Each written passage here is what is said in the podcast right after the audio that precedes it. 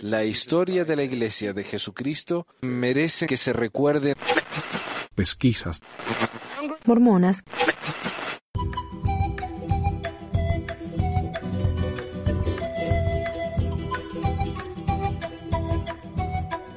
Hola a todos, bienvenidos a otra edición de Pesquisas Mormonas. Les habla Manuel. Hoy quiero introducir el episodio de hoy, eh, grabado por nuestro amigo Abraham Smith, y es una colección de influencias del libro de Mormon. Muchas personas, especialmente en la iglesia, y especialmente que han vivido mucho después de la época de José Smith, y especialmente en lugares muy lejos de donde vivió José Smith, se preguntan cómo puede José Smith haber inventado las cosas que él eh, dijo. Tiene, tiene que haber sido original, tiene que haber recibido esto por medio de Dios, porque ¿a quién se le iba a ocurrir tanta cosa, no? Bueno, eh, si nosotros hubiéramos vivido en la época y en el área de José Smith, nos habríamos dado cuenta que la originalidad del supuesto profeta era bastante pobre. Él era un buen recompilador, él sabía cómo juntar historias, ponerlas todas juntas y, y crear algo original, algo nuevo, pero la doctrina mormona de José Smith era una especie de monstruo de Frankenstein con pedazos de tradiciones, creencias, eh, etcétera, ¿no? De, de, su área, de su región. No había nada original en José Smith. Hoy nuestro amigo Abraham Smith nos va a leer un artículo que incluye dos influencias posibles de José Smith.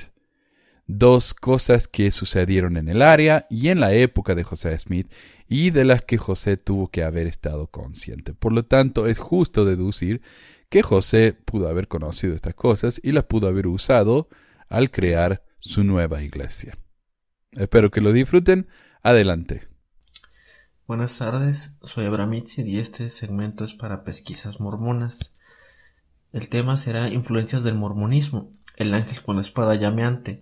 Hay varios relatos de José siendo enfrentado por un ángel con una espada llameante. Esta historia no es original, se encuentra en la Biblia cuando Adán y Eva fueron echados del jardín de Edén, pero José lo usó exclusivamente para justificar su doctrina del matrimonio plural. En el libro Vida de Herbert C. Kimball, el apóstol y amigo cercano del profeta escribió Un grandioso y glorioso principio había sido revelado, y por años había permanecido en el pecho del profeta de Dios, esperando el tiempo cuando, con seguridad para sí mismo y para la iglesia, pudiera ser confiado sagradamente a unos pocos elegidos o escogidos. Ese tiempo había llegado. Un ángel con una espada llameante descendió de las cortes de gloria, y confrontando al profeta, le ordenó en el nombre del Señor que estableciera el principio escondido, por tanto tiempo, del conocimiento de los santos y del mundo. Ese principio era el matrimonio celestial o plural. Tal vez uno al leer esto piense, o la visita del ángel a José fue algo completamente novedoso, algo no mencionado por nadie más durante su época, o algo que el profeta robó del Antiguo Testamento.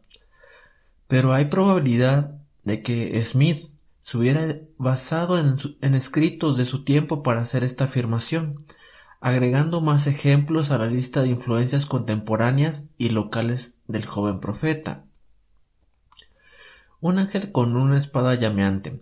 En 1799, Timothy P. Walker publicó una historia describiendo una visitación angélica que él declaró haber experimentado el 28 de marzo de 1798. Walker escribió que temprano por la mañana fue visitado por un ángel de los cielos, quien tenía una espada llameante de nueve metros de largo, mientras estaba alojado en la casa del capitán J. Bissell en Chelsea, Vermont. Walker escribió que una luz en su cuarto lo despertó. Él se levantó de la cama, pero no pudo ver nada. No pudo volverse a dormir, así que después de meditar por algún tiempo sobre la conversación de la tarde y los acontecimientos que la causaron, él estaba distraído, cuando una luz brillante apareció en el cuarto. Como si la luz en lo alto hubiera brillado con su esplendor directamente sobre mí. Me incorporé de la cama, pero inmediatamente me sumí en el terror y sorpresa, y me tendí unos minutos paralizado. Me pareció oír un detalle, una voz audible que no concebí como humana. Me llamó por mi nombre y me dijo, Levántate y da oído al mensajero de los cielos. Su historia continúa. Mientras el reloj marcaba las tres, me levanté de la cama y preparé mi equipo, pagué mi pasaje y salí de viaje, sin dar a conocer a mi familia el singular suceso de la noche anterior. Aunque mi mente estaba verdaderamente centrada en lo que había pasado, eso fue por lo que con mucha irregularidad procedí con mi viaje. No llevaba más que una milla y media de camino antes de que mi tira, la que consistía de cuatro bueyes y un caballo, yendo a toda velocidad fueran inmediatamente detenidos como si hubieran sido silenciados por una mano poderosa. Yo sin pensar les ordené seguir, pero sin efecto, pues en el mismo instante una luz brillante pareció extenderse sobre el horizonte, y un ángel o ser sobrenatural, tal como lo concebí, descendió y permaneció erguido en el aire, pero a poca distancia ante mí, vestido con una túnica sin adornos, con una espada llameante en su mano. Después de recibir información del mensajero, Walker dijo, Bajé mi rostro al suelo y quedé profundamente ensimismado durante algún tiempo. Pensé que oí una voz audible decir en detalle, Todas estas son señales por las que tú deberás saber lo que les va a suceder a las naciones sobre los últimos días. El relato completo de la espada llameante o señal del cielo, que es un fenómeno notable visto en el estado de Vermont, por Timothy P. Walker puede leerse como archivo PDF de la publicación de 1814. Para aquellos que estén interesados en explorar las influencias contemporáneas en José Smith y el libro de Mormón, esta historia hace que surjan varias preguntas intrigantes. ¿Podría ser que la historia de Walker le fuera conocida a José Smith o a su familia? Y si así fue, ¿podría haber tenido influencia en el desarrollo de su propia historia?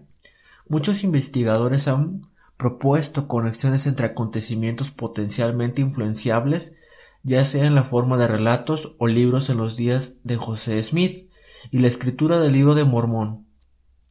Algunos críticos tienden a enfocarse en algún libro contemporáneo que pudiera servir como la fuente para el libro de Mormón. Ciertamente varios textos publicados antes que el libro de Mormón poseen un estilo lingüístico y consistencias temáticas que coinciden con la narración de José Smith. Este grupo de textos contemporáneos increíblemente similares, como mínimo, son señales de que José Smith fue un producto de su época, que, como cualquier escritor, él consciente o inconscientemente extrajo partes de los recursos disponibles en su entorno para clarificar su entendimiento de lo divino. Y en el peor de los casos, él simplemente lo extrajo de otras fuentes para perpetuar un fraude. El propósito de esta sección es explorar varias posibilidades. Uno, que José Smith fuera mente un producto de su época. Dos, que estaba familiarizado con otros relatos de visitaciones celestiales anteriores a la suya propia, lo cual puede haberle influenciado. O tres, que fue una asombrosa coincidencia que la deidad interviniera en la historia a la vez que otros estaban teniendo experiencias similares. Las primeras residencias de los Smith. José Smith padre y Lucy Mack se casaron en Tunbridge, Vermont, en 1796 durante los siguientes veinte años, ellos se mudaron unas ocho veces en un radio de unas quince millas de Tonbridge. Esta área es relativamente pequeña en tamaño, unas veinticinco millas de este a oeste y trece millas de norte a sur, abarcando las fronteras de Vermont y New Hampshire. Volviendo al relato de Timothy P. Walker, recordemos que su visitación angelical ocurrió en Chelsea, Vermont, solo unas pocas millas al norte de la frontera, dentro del área en la que los Smith vivieron. Dado que el supuesto acontecimiento ocurrió de unas pocas millas de la residencia de los Smith mientras ellos vivían allí, es probable que estuvieran al tanto de ello. Tales noticias seguramente habrían sido tema de conversación en una pequeña comunidad. Incluso si la experiencia hubiera sido inventada por Walker, y aunque las primeras ediciones fueran publicadas a cierta distancia de Chelsea, las noticias de tal acontecimiento habrían sido compartidas entre las gentes de los condados de Windsor y Orange, mientras que las fuentes primordiales no puedan comprobar esta afirmación ahora, basado en lo que sabemos sobre la difusión de esta información las primeras comunidades americanas, es razonable sugerir que tal comunicación hubiera sucedido. A continuación, enumerando los años de la publicación y lugares de la espada llameante, indicando la difusión de la historia. En 1799, en Norwich, Connecticut. 1801, Suffield, Connecticut. En 1812, Groton, Connecticut. En 1814, Exeter, New Hampshire. Independientemente de si la visitación angélica de Walker en realidad tuvo lugar, los cuatro registros publicados verifican que la familia habría oído de él, incluso si los Smith no tuvieran acceso a una copia impresa del relato de Walker, las habladurías acerca del relato se habrían esparcido por toda la región. Si bien no hay forma de saberlo con seguridad, parece bastante probable que José Smith padre y Lucy Mac Smith estuvieron al tanto del acontecimiento, tanto por el boca a boca, por medio de publicaciones o por una combinación de ambas. El mismo José Smith dijo, vivió en el área durante los primeros diez años de su vida. No es improbable que la historia de Walker pudiera haber sido legada a los hijos de los Smith como parte de la cultura popular de la comunidad, o incluso dentro de la familia Smith cuando se discutía acerca de los lugares en los que habían vivido. De tal manera, José Smith pudo haber estado al tanto de ello mucho antes de 1820, el año en el que él dijo tener su primera visitación celestial. Una conexión sud. ¿Alguien podría ser lo suficientemente atrevido para plagiar la historia fantástica de Timothy P. Walker? Aparentemente sí. Y el pretendido relato angélico apareció en el volumen 30 de la publicación Sud Millennial Star, Aparentemente, en 1868, el Millennial Star recibió una copia de una visión que un tal Thomas C. Prentice había tenido. La versión de Millennial Star coincide con la versión de Walker, palabra por palabra, con excepción de los nombres de las personas y lugares, así como las fechas, los cuales fueron cambiados. Otra peculiaridad es que todos los pronombres que se refieren al ángel fueron cambiados al femenino. Los editores del Millennial Star tuvieron esto para decir. El escritor, tal y como se ha de percibir, evidentemente tuvo una idea de que los ángeles son femeninos, por la forma en la que se refiere al mencionado. En un giro interesante, la historia de esta visión fue entregada a la revista por Emer Harris, hermano de Martin Harris. Emer declaró haber encontrado la historia en la biblioteca de Francis el relato del Millennial Star se titulaba La espada llameante una señal de los cielos, siendo un fenómeno destacado visto en el estado de New Hampshire a finales de mayo. El final del artículo dice que es Thomas C. Francis. Para complicar más las cosas, un manifiesto de subasta de 1917 registra un texto publicado en New Hampshire en 1816, titulado La espada llameante o una señal de los cielos siendo un fenómeno destacable visto en el estado de New Hampshire a finales de mayo, firmado por Thomas C. Prentice. Esta es la versión registrada en el Millennial Star, pero fechada cuatro años antes, independientemente de si el registro es exacto o de cuál vino primero, podemos deducir que un relato de un visitante angélico con una espada llameante fue divulgado en las inmediaciones de los Smith y que José fácilmente pudo usarlo para basar su propia historia. La falta de originalidad de la historia de Smith nos hace al menos pensar en la posibilidad de plagio. Jacob Cochran Jacob Cochran era un predicador no denominacional nacido en Enfield, New Hampshire, Estados Unidos, quien fundó los Cochranitas en Saco, Maine. Se dice que la adoración cocranita se parecía al shakerismo, pero también practicaron una nueva doctrina llamada desposorio espiritual. El cocranismo puede haber influenciado la, doctrina mormona del matrimonio plural y a su orden unida, así como sus prácticas de amor libre llamadas matrimonio complejo, que una vez que fue favorecida por la comunidad de Oneida. Se dice que Jacob Cochran promovió la restauración de la Iglesia cristiana apostólica, un sentimiento popular en ese tiempo. José Smith también dijo que estaba restaurando la iglesia original de Jesucristo, incluyendo a profetas y apóstoles. También dijo haber tenido éxito en el trabajo milagroso de los exorcismos. Cochrane también instituyó un baile sagrado y una euforia llamada La Ciega, en que los participantes son tirados en las agitaciones más grandes, una agitación excesiva de los brazos y del cuerpo, juntos por un largo tiempo. A los otros movimientos violentos de los brazos y del cuerpo lo llaman separación de la paja del trigo, a otro llaman reunir y quemar la paja. Cochrane rechazó el concepto tradicional del matrimonio, citando pasajes de la Biblia, donde siete esposas compartieron un hombre. Ya en 1818 y 1819, el grupo estaba hablando de desposorios espirituales. Cochrane asignaba esposas a los hombres, ya que los matrimonios legales no eran considerados válidos. Él también intercambiaba estas mujeres entre diferentes hombres según le parecía conveniente como profeta. Se dice que más o menos la mitad de las mujeres en el grupo fueron asignadas a él alguna vez. Ephraim Stitchfield, quien observó a la comunidad en un número de ocasiones, registró 16 páginas de abominaciones, incluyendo parejas no casadas que vivían juntas, y el hábito de Cochrane de tomar mujeres jóvenes en cuartos privados por largos periodos de tiempo. De esto escribió Después de que la reunión se acabó, me retiré y pasé el resto de la tarde con sed de su compañía, uno de los cuales se llamaban a sí mismo un ministro ordenado de su sociedad.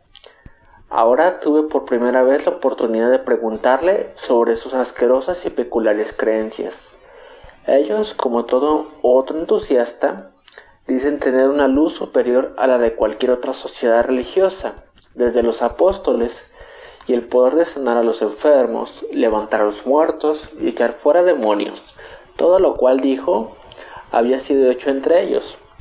Sueños y visiones extraordinarias, decían, habían sido experimentadas, y ellos habían hecho maravillas, tenían reuniones privadas y a veces oscuras, en las que nadie sino los que habían sido sellados por juramentos de secrecía más inviolable, de no divulgar lo que ocurría en esas reuniones, bajo pena de maldición eterna, o de que sus nombres fueran borrados del libro de la vida, eran admitidos.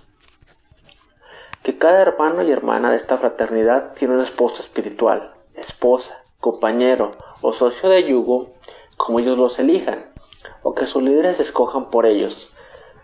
Estos compañeros espirituales disuelven o anulan todas las conexiones anteriores, y muchos de ellos se acuestan y viven juntos, excluyendo todo juramento anterior, conducta tal como ésta no se había hecho generalizada, y muchos de ellos niegan que tales cosas existen entre ellos, aunque pueden ser demostradas por la más solemne declaración de personas de indudable veracidad. Yo tuve antes de irme del lugar tal descubrimiento del misterio de la iniquidad, trabajando hasta la subversión de todos los enlaces sociales entre marido y mujer, padres e hijos, mandantes y mandados, ministros y gente. La generación surgente está tan corrompida por la introducción de tales prácticas viciosas, bajo el disfraz de religión, que parece como si debía controlarme de correr de casa en casa y gritar día y noche en contra de las abominaciones que desuelan. Cochrane también estaba trabajando para establecer una orden comunal donde todo era poseído en común. Pero en pocos años Cochrane fue condenado por lascivia exacerbada, comportamiento lascivo y adulterio, y pasó cuatro años en prisión. Sus seguidores, como era de esperar, los que una vez se contaron de a miles, eran solo unos pocos después de que el profeta cumplió su encarcelamiento. Unos pocos años después de ser liberado de la prisión, Jacob Cochrane estableció una colonia con una porción de sus seguidores, en lo que ahora es Group Township, condado de Allegheny, New York. Este pequeño grupo vivió cerca de muchas personas, que más tarde hicieron miembros prominentes del movimiento de los santos de los últimos días, incluyendo a Warren Cowdery, William Marks y Lyman Wright. Las primeras ramas mormonas en el condado de Allegan fueron establecidas en el área alrededor de la colonia cocranita durante el comienzo de los años de 1830. Cochrane ha sido llamado el Juan Bautista del mormonismo porque tantos cochranitas se convirtieron al mormonismo y se mudaron al oeste. Aunque los cochranitas participaron y practicaron un tipo de espesorio espiritual, el cual sancionaba a varias compañeras mujeres, múltiples por cada hombre en el grupo, la doctrina no incluye el concepto de matrimonio eterno, y por lo tanto se difería un poco de la poligamia mormona de Utah. Las fuentes históricas mormonas indican que los misioneros mormones laboraron exitosamente convirtiendo miembros entre los cochranitas de Maine tan temprano como en 1832. En la conferencia de la iglesia realizada en Saco, Maine, el 21 de agosto de 1835, al menos siete de los nuevos apóstoles ordenados estaban presentes. Se acredita a John C. Bannett, un líder mormón que fue excomulgado, con introducir el término desposorio espiritual en el mormonismo. La versión de Bennett de la práctica de tener múltiples parejas femeninas parece haber tenido más semejanza con la doctrina de Jacob Cochrane que con la poligamia que existió entre los santos de los últimos días. Otra de las influencias son los nuevos israelitas. ¿Son los abuelos del mormonismo? Los nuevos israelitas eran una secta radical fundada por Nathaniel Good en Vermont en los años de 1790. Good declaró que sus seguidores eran israelitas modernos y el grupo practicó un estricto código dietario y entendieron ser instruidos por la ley de Moisés. Como la mayoría de las sectas radicales, el grupo demostró dones espirituales e hizo profecías. En un punto, el grupo comenzó a construir un templo, aunque el proyecto fue eventualmente abandonado. Wood era congregacionalista, pero en 1789 fue excomulgado, después de la cual comenzó a predicar en pequeñas reuniones, mayormente a familiares y amigos. La secta puede haber estado influenciada por los New Separates de Norwich, quienes creían en el inmortalismo perfeccionista y el tener esposas espirituales. Y los sermones del reverendo Joel Benedict enseñaban que el hebreo era la lengua angélica.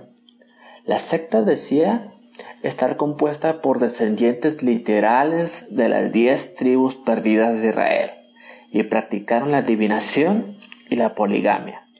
Después de que un falsificador y buscador de tesoros llamado Winchell probablemente Justus Winchell, se unió a la secta en la primavera o al comienzo del verano de 1800, los nuevos israelitas comenzaron a buscar tesoros enterrados con varitas mágicas de Saori en Middletown y Rutland, Vermont. El grupo usó varitas mágicas tanto para encontrar tesoro como para otras formas de revelación. Se sospechaba que estas prácticas escondían una operación de falsificación, Good predijo el arribo del ángel destructor el 14 de enero de 1802, el cual traería plagas y terremotos sobre los gentiles. Good dijo que el 14 de enero iba a comenzar el apocalipsis, cuando la secta se congregó para esperar la llegada del ángel destructor. Los locales estaban tan alarmados que en la noche en cuestión llamaron a la milicia la cual disparó sus armas y dispersó a esta fraternidad de buscadores de tesoros. Este evento fue más tarde conocido como el enredo de Good. Después del enredo de Good, el predicador y su familia se mudaron a Ellsburg, New York, y la secta se extinguió. Los miembros de los nuevos israelitas pueden haber incluido a José Smith padre, el padre del profeta santo de los últimos días, y a William Cowdery, el padre del testigo del libro de Mormón. Es más fácil vincular a la familia Cowdery, ya que habían vivido cerca de los Woods al comienzo del siglo XIX, y más tarde asistieron a la iglesia congregacionalista de Putney, Vermont. Después del enredo de Wood, Oliver Cowdery, quien todavía no había nacido durante el tiempo del enredo de Wood, fue más tarde conocido como un buscador de tesoros con varitas mágicas. Y era el segundo líder más alto de la Iglesia de Jesucristo de los Santos de los Últimos Días temprana, justo debajo de José Smith. Los testigos de Vermont conectaron a William Cowdery con la secta antes de que estos testigos pudieran haber sabido por medio de reportes periodísticos que Oliver era un, buscador de tesoros. Los residentes de Vermont, que fueron entrevistados por un historiador local, dijeron que José Smith padre era también parte de los nuevos israelitas, que era uno de sus principales buscadores de tesoros. Sin embargo, no hay consenso histórico vinculado a Smith con los nuevos israelitas porque es difícil ubicarlo en el condado de Rutland, Vermont, durante ese periodo de tiempo. Aunque algunos residentes dicen que vivió en Pony, Vermont durante el tiempo del movimiento de Wood, no hay registros ubicándolo a menos de 50 millas.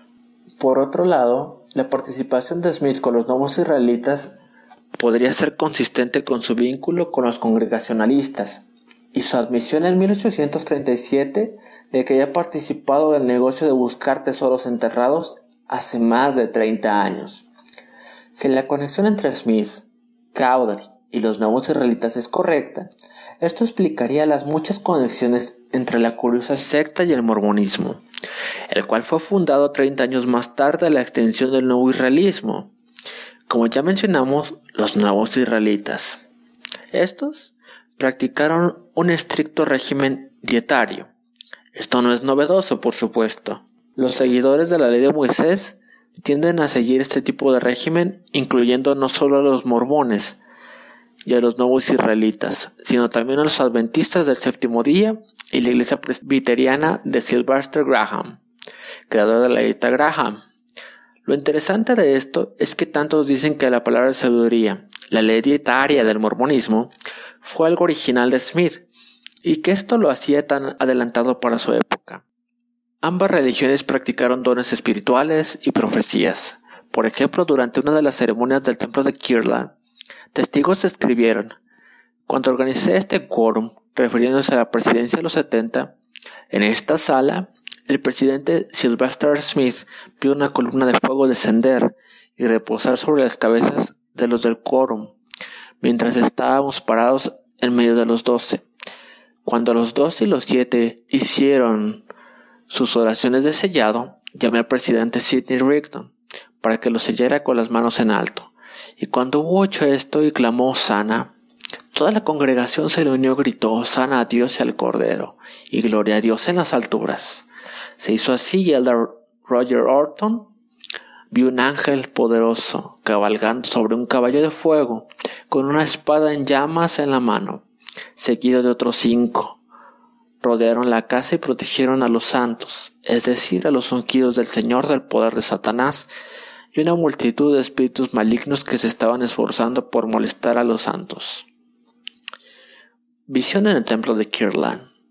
Voy a mencionar aquí que dos de los apóstoles Brigham Young y David Patton cantaron una canción de Sion en lenguas y hablaron en lenguas, el Patton interpretó por el hermano John las lenguas que habían hablado la semana pasada. Hubieron once bautizados en Kirland. Había alrededor de 316 miembros ordenados que se reunieron durante la víspera de la casa del Señor el domingo y recibimos la instrucción de Joseph Smith. Mientras que otro testigo, Stephen Post, escribió otra ceremonia en el mismo templo. El ayuno fue roto por el consumo de pan de trigo liviano, y bebiendo todo el vino que vieron adecuado tomar, Smith sabía bien cómo infundir el espíritu que ellos esperaban recibir, por lo que animó a los hermanos a beber libremente, diciéndoles que el vino era consagrado y no les haría emborracharse. Después de esto, comenzaron a profetizar, pronunciando bendiciones sobre sus amigos y maldiciones sobre sus enemigos. El nuevo israelismo creía que eran descendientes de las diez tribus perdidas de Israel, mientras que el mormonismo es supuestamente el cumplimiento de la profecía de Isaías, de que en los últimos días las doce tribus de Israel serían congregadas. El décimo artículo de fe de la Iglesia dice, creemos en la congregación literal del pueblo de Israel y en la restauración de las diez tribus, que Sion, la nueva Jerusalén, será edificada sobre el continente americano, que Cristo reinará personalmente sobre la tierra y que la tierra será renovada y recibirá su gloria paradisiaca. Ambos grupos incluían la creencia en tesoros enterrados y el uso de objetos mágicos para encontrar tesoros enterrados y recibir revelaciones. José Smith famosamente buscaba tesoros enterrados y tradujo el libro de Mormón con la misma piedra y por el mismo proceso, enterrándola en su sombrero. Cuando Labor Cowdery pidió la oportunidad de traducir el libro de Mormón, Smith le dio una revelación de Dios que dice, Oh recuerda estas palabras y guarda mis mandamientos. Recuerda que este es tu don. Ahora, esto no es todo, porque tienes otro don, el cual es el don de trabajar con la vara. He aquí te he revelado cosas. He aquí no hay otro poder, excepto Dios, que pueda hacer que esta vara de, la naturaleza funcione en tus manos. Veas el libro de los mandamientos. Comparece con la versión moderna de esta escritura, la cual se halla en Doctrina y Convenios 8, 5 y 6. Oh, acuérdate de estas palabras y guarda mis mandamientos. Recuerda que este es tu don. Ahora bien, este no es tu único don, porque tienes otro don, el cual es el don de Aarón. He aquí, te he manifestado muchas cosas. La versión nueva de la escritura elimina toda referencia a herramientas de magia. Ambos grupos participaron de la poligamia y ambos ya llamaron esposorio espiritual.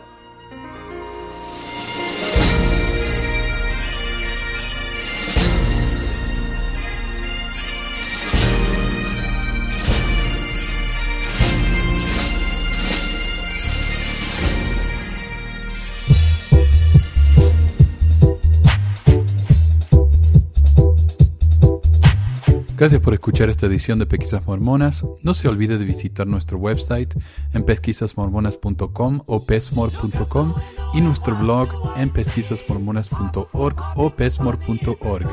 También tenemos un grupo de Facebook donde la discusión siempre es animada y si tiene un comentario, pregunta o hate mail puede enviarlo a manuel.pesquisasmormonas.com. Y si por alguna razón ha abandonado la iglesia y ya no sabe qué hacer con todos esos miles de dólares extras, ahora que ya no paga el diezmo, le agradeceríamos si nos envía uno o dos dólares por medio de Patreon en patreon.com barra pesquisas mormonas o en paypal.me barra pesquisas mormonas para ayudarnos a cubrir los gastos de domain y hosting del podcast. Muchas gracias de nuevo y hasta la próxima semana.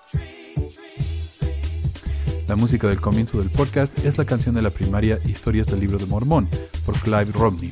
La canción previa a esta es la obra El Profeta del ex de Acevedo y esta es la versión de la banda Roosters de la canción de la primaria Palomitas de Maíz. ¿Por qué ayudar a pesquisas mormonas para que mi papá pueda parar los websites del podcast y de los videos. Gracias. Pues quizás hormonas.